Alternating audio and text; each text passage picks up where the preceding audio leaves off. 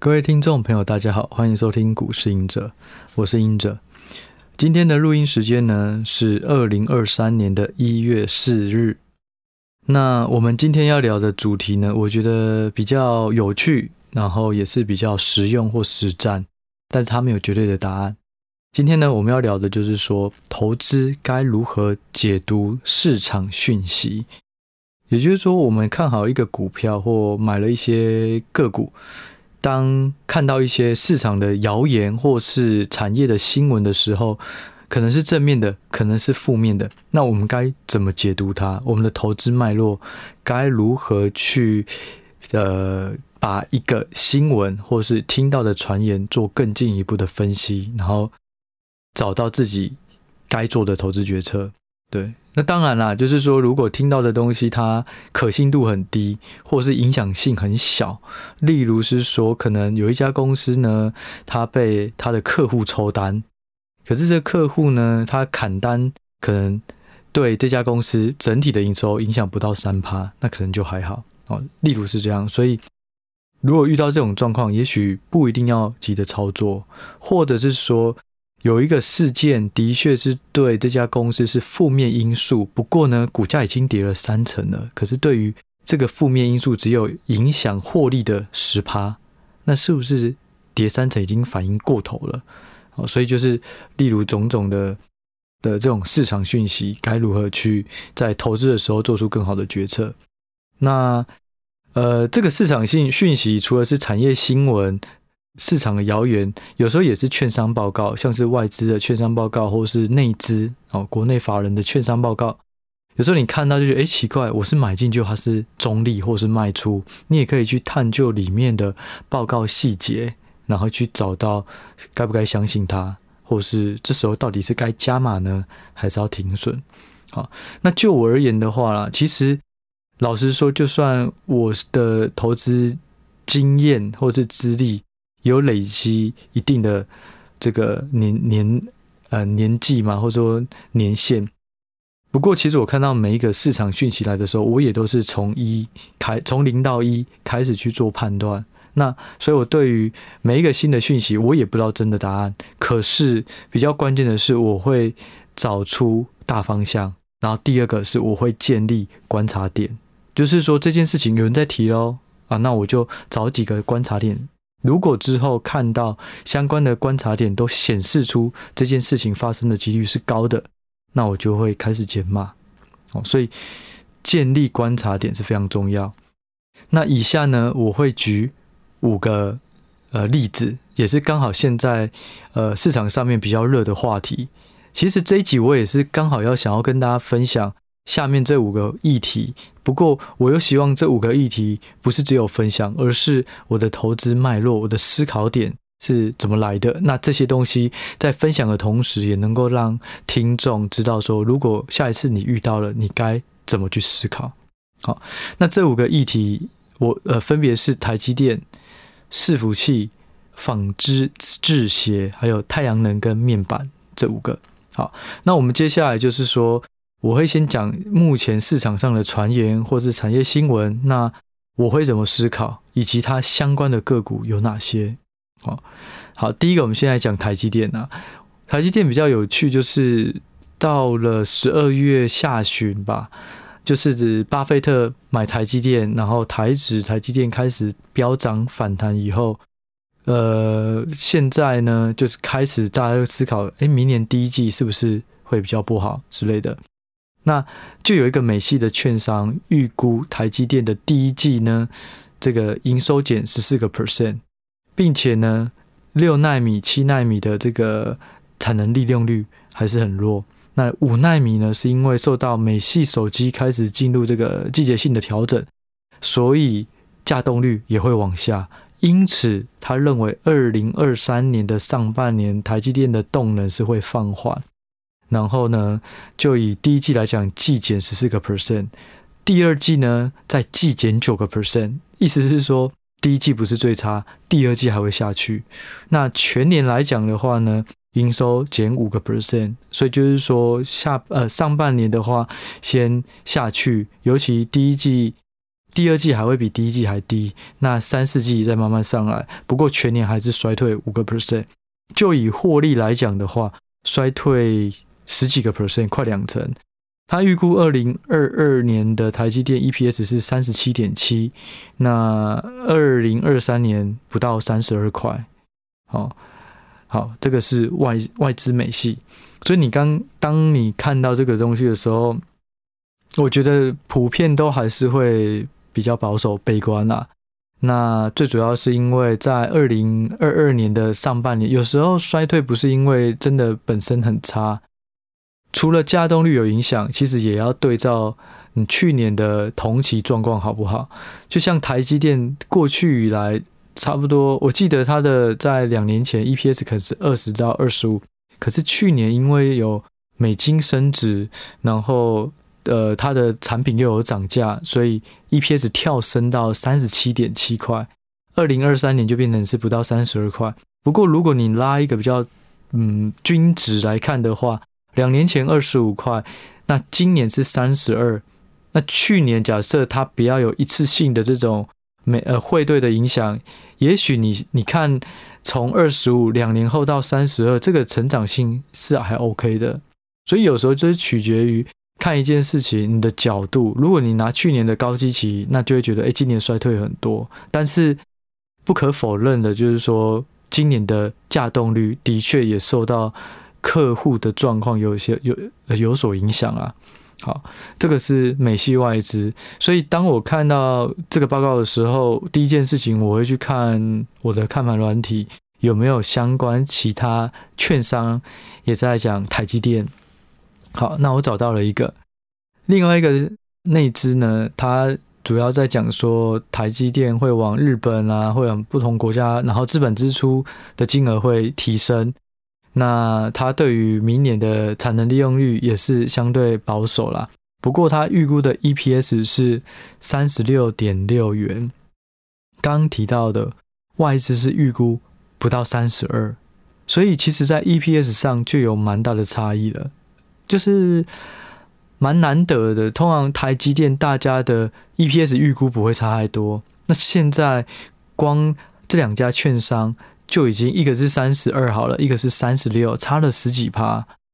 对，差这么大，其实最主要的原因就是因为二零二三年真的都是各说各话。现在很多人说说，哎，什么时候库存会需要完成？我认为明年下半年的这个股市会更好，或是会更差。其实现在就很多厂商来讲，你可能根本看不到两期以后的事，所以预估全年呢、啊，就是。券商可能就是要看他对于今年的整体市场氛围好或坏去来做预估，所以目前的差异这么大，也就是因为现在的行情或呃整体的经济的基本面是比较难预测的。好，那我这里的思考点是什么？就是说，好，既然各说各话了，那股价也是从三百五涨到五百左右，又修正到四百五左右。那我认为就是说，在这个近期的修正，应该也是有反映第一季加重率比较差的状况。那我觉得建议大家可以看听一月十二号的台积电的财报。其实一月十二号很重要，除了台积电以外，还有大立光也会在那天法说。对，那通常啦，农历年后会有比较多的法说，可是台积跟大立光都在农历年前选择出来讲话。我自己会认为，他敢在这个之前就先讲一些未来的展望，应该是不会太悲观。就是有可能对第一季第一季的稼动率还是不太好，可是可能没有市场预估的这么悲观。但是这也只是我的猜测，所以我觉得第一个就是看这个一月十二号。那第二个思考点就是说。不管是美系或是这个内国内的这个券商报告，他们给台积电的这个本一笔目标价都是十五倍，甚至这个国内券商呢，从十五倍下调到十三倍，所以目标价也下调到这个四百七十六元。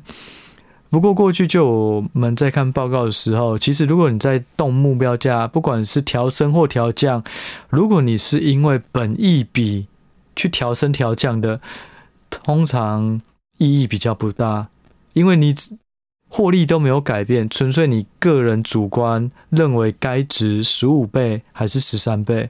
以前台积电的本益比平均是十五到二十五倍，可是现在内资给十三倍，我觉得某个程度也是有保守。那保守也是好事，就是至少大家对于利空的这个预防性预防针打得比较好，对。所以我觉得就是等一月十二号，然后还有目前是。这个下修本益比，而不是下修获利，然后也要让大家了解，对台积电可能放三年后基本面没有太大问题，但是二零二三年的今年是衰退的，对，那主要也是因为去年获利也是成长可能四成以上，对，那高基期的状况下，今年也是获利会衰退，不过明年市场平均又预估应该会成长个两成以上。对，所以有时候你看短台积电，你会觉得好像今年会衰退，所以我应该卖光。可是你拉到二零二四年，它又会成长两成。对，所以就我而言，好的公司你就是找长期的买点。那短期如果呃市场炒过头，哎，巴菲特大买啊，金圆可能会涨价，本一比又从原本的十五到二十五倍一路被拉高，那反而就要小心。对，就像我过去常提到的，很多事情你用很短的时间点在看的时候，其实很难找到答案。可是如果你把这个时间点拉长，投资期间拉长，你的变数就变小。其实你你你的动作可能就是找买点而已。对，那不要追高。对，好，那刚刚讲到的是思考点嘛。那还有就是相关标的，我们可以留意的有哪些？第一个苹果，第二个 NVIDIA，第三个高通，第四个 AMD，这些呢都是台积电先进制程的客户。那如果台呃苹果不好，然后 NVIDIA 也不好，那某个程度来讲，这个稼动率可能就真的会有影响。那近期呢，台呃苹果的股价创波段新低，最主要是也是因为。苹果近期是有对它的供应链说拉货会放缓，对，那呃这个讯息其实对台股来讲是没有那么正面，因为台湾再怎么样也是苹果的一个很大的这个聚落，对，所以大家可以留意，不止台积电，其实苹果对台湾的电子股很多都有影响，对。好，那这就是第一个台积电，我也没有答案，但是我认为一月十二日是一个重要观察指标，而且呢，市场上目前给的本一比已经算是蛮保守，今年会衰退，但明年会成长。对，那对我而言就是，如果基本面没有太大变化，那就是逢低找买点，那也要留意筹码的变化。如果外资继续卖，那也要更小心。那那如果外资没有卖了，甚至小量开始买，那可能也是比较正面。好，这是台积电。好，那第二个呢，我们来聊一下伺服器啊、哦。伺服器就是我看到有一个这个美系大行呢。他认为伺服器近期是蛮正面的，因为他观察到中国的疫情政策有调整，那需求基本上没有太大变化。可是，在十二月的时候有二两到三周缺工，所以供给面有影响。因此呢，很多订单都从第四季延到今年的第一季，所以基本上也认为伺服器是还不错的这个投资标的。好。那我的思考点是什么？其实就是这个新闻或是这个报告以外，其实我有看到 Facebook 跟 Google 他们都要把新的资料中心延后。那某个程度来讲，是不是企业的对于这种伺服器的预算也会有一些影响？对，那应该说回来，就是说。如果要把这个三 C 或消费性电子跟伺服器相比的话，我认为伺服器的需求还是比较稳健，因为它是跟企业的支出有关。那伺服器通常又是企业的云服务的竞争力。你伺服器越快，空间越大，那用户的使用的体验就更好，那粘着度就提高。那所以伺服器再怎样都会有汰旧换新，或是只要推出 CP 值更好的晶片，其实很多厂还是会去扩充他们的资料中心。不过，呃，消费性电子来讲的话，就会比较受到消费就业的影响。对，所以我认为伺服器的需求是比较稳健的。不过，刚提到 Facebook 跟 Google 如果都延后呃新的资料中心扩建，那我认为这也是要留意的，因为有可能会影响到需求。那呃，话说回来，我也是会觉得，如果是有伺服器零组件竞争力的个股。也是可以留意长线布局的时机，但目前有跌下来，可能也不要太急。好，那相关标的呢，就像是嘉泽、维影、智邦，呃，这几档是我认为在伺服器的这个概念股里面比较具有长线竞争力的。那呃，大家也可以多做留意哦。对，那第三个呢，就是来聊这个纺织制鞋产业。那纺织制鞋产业，应该是说，在疫情那时候非常严重的时候，其实整个消费都不好，因为大家不用出门，然后很多这种运动衣服啊，或是外出衣服都不一定有这么大的需求，所以当时的库存也都很高。可是随着疫情解封慢慢缓解，然后库存慢慢去化，其实呃有这个新闻啊，就有提到，就是说。在供应链受阻，然后原料高涨以及高通膨的影响，其实整个消费都不太好。那成衣的库存到现在已经调整了差不多两到三季。对，那陆陆续续有一些券商也认为之后有机会这个库存开始去化的比较健康，然后品牌厂商有可能开始拉货。对，那因此是比较看好纺织、制鞋等等。好，这个是我看到的一些。讯息啊，那思考点呢？我觉得可以从几个面向哦。第一个就是说，中国解封，中国如果解封的话，对于消费，我不管是中国是国要不要出国玩，只要你出去，就会可能要换买新的衣服，然后运动鞋等等。所以我认为这社会对需求消费都有帮助哦。那第二个就是我们可以观察 Nike 在最近一次的财报，其实有提到它的库存。季减四个 percent 哦，就是它的库存水位也慢慢下降了。那最后一个，我也也是我认为最重要的，就是去化库存有没有力道，就是要看旺季。那在十一月的这个 Black Friday 哦，黑色星期五的销售创了历史新高，去年同期还是衰退哦，反而今年就变成是创新高。那在圣诞节，我近期有找到一些产业新闻，也有提到圣诞节的销况也不错。那这种不管是圣诞节或是黑色星期五这种杀价清库存的，对于库存去化是最有帮助。对，所以如果这两个呃黑色星期五、圣诞节销况都不错，我认为也许在明年的上半年有机会看到这种成衣纺织有一波新的需求。对，所以就我而言的话，我的思考点是。稍微乐观一些啦，哦，不过也要看品牌厂的库存状况。现在耐呃 Nike 已经有公布了嘛，那之后也要看 UA 啊、Lululemon 啊这些一起去看哦。那相关的标的台股的话，也可以留意如虹、巨阳、丰泰、百合等等。哦，那这个要怎么？呃，我我再补充一下，相关标的这些要怎么再进一步的去做分析？到底要投资什么呢？你就要先想，你是要买鞋子还是要买衣服？好，假设买鞋子，那就是丰泰，包含外出的预期都做鞋子。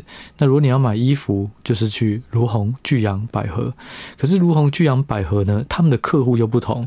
如果你是要走 Nike 的这种 Lululemon 比较高阶的，那就是儒鸿；如果是爱迪达，那就是百合。那如果你是 Uniqlo 啊，或是 GU，那就是聚阳。所以。他们的终端客户库存状况又会影响到他们的股价还有业绩表现哦，这些都是要综合思考的。好，那第四个我们来聊的这个产业讯息呢，是太阳能三雄春节加班赶工，这个是一个新闻。那最主要就是受惠于这个呃海内外的需求，对于绿能都是非常的高。那业者呢，他的订单能见度也大幅提高，所以反而他们会在今年的农历年间加班生产啊。那看到这个讯息呢，我认为我的思考点啊，就是说，这个就是社会一个大的政策利多的推动哦。那再生能源呢，就以台台湾来讲，二零五零年的这个发电比率要提高到六成。那因此呢，再生能源它最重要的东西就是一一部分的电网的分散啊。第二个就是说它要储能，因为再生能源呢，它是不稳定的。电，所以就是说，有时候呃天气好，天气不好，日照夜晚，它的发电都不一定能够马上用掉，所以它必须要储能。所以这些周边相关的都可以留意。那甚至呢，其实台电有一个这个电网强韧计划哦，丢了五千多亿的预算，那里面包含了电网要升级。所谓的电网升级呢，就是说以后会有更多绿电，所以你的电路的传输还有变电所都要。有一番的这种更换，那或是新建啊，那绿能呢，在离岸风电、太阳能也都会有新的，那变压器的产值也会大幅提高。好，所以我认为产业利多的状况下，特定厂商会受惠，这个是应该是有的啦，有机会的。那另外呢，在储能跟重电，我觉得大家在这个环节也可以一起留意到的这个题材哦。所谓的储能，就像刚刚讲的，如果你再生能源越多，你的储能的需求就变大，因为你必须要先把它发电以后存下来，等到要用电的时候再释放。所以，呃，对于储能来讲，是一个比较重要的一个一环。那另外呢，重电也是重电，所谓的重电就是这种高压电的传输，它必须也要开始有这个更多的建制，你才有办法把不同来源发电的地方都能够传输到可能科学园区啊、工业园区等等。哦，那相关的标的呢，像刚刚提到的，如果你是做绿能的，就有元晶啊、四季钢啊、上尾；那如果你是做重电啊，或是储能相关，就中心店还有华城。好，但是呢，讲了这样，在这个第四个环节、第四个产业新闻呢，我还是要提醒大家，我的思考点哦。就是说，绿能这个东西，只要产业，只要政府提倡，哦，补助撒下去，好，支支出预算丢下去，就会有需求。不过要留意，就是我认为啦，门槛是比较低的，哦，你绿能能够做的很多，然后国外也有。然后风电的话，其实也都有。当然，就是说你政策扶持本土企业，这个当然也是有机会。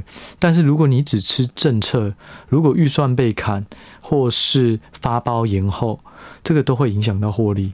所以我认为，对你有看到这个市场的成长，对这个是一个题材。不过要留意，就是说这个预算的拨款状况。第二个就是需求饱和前哦。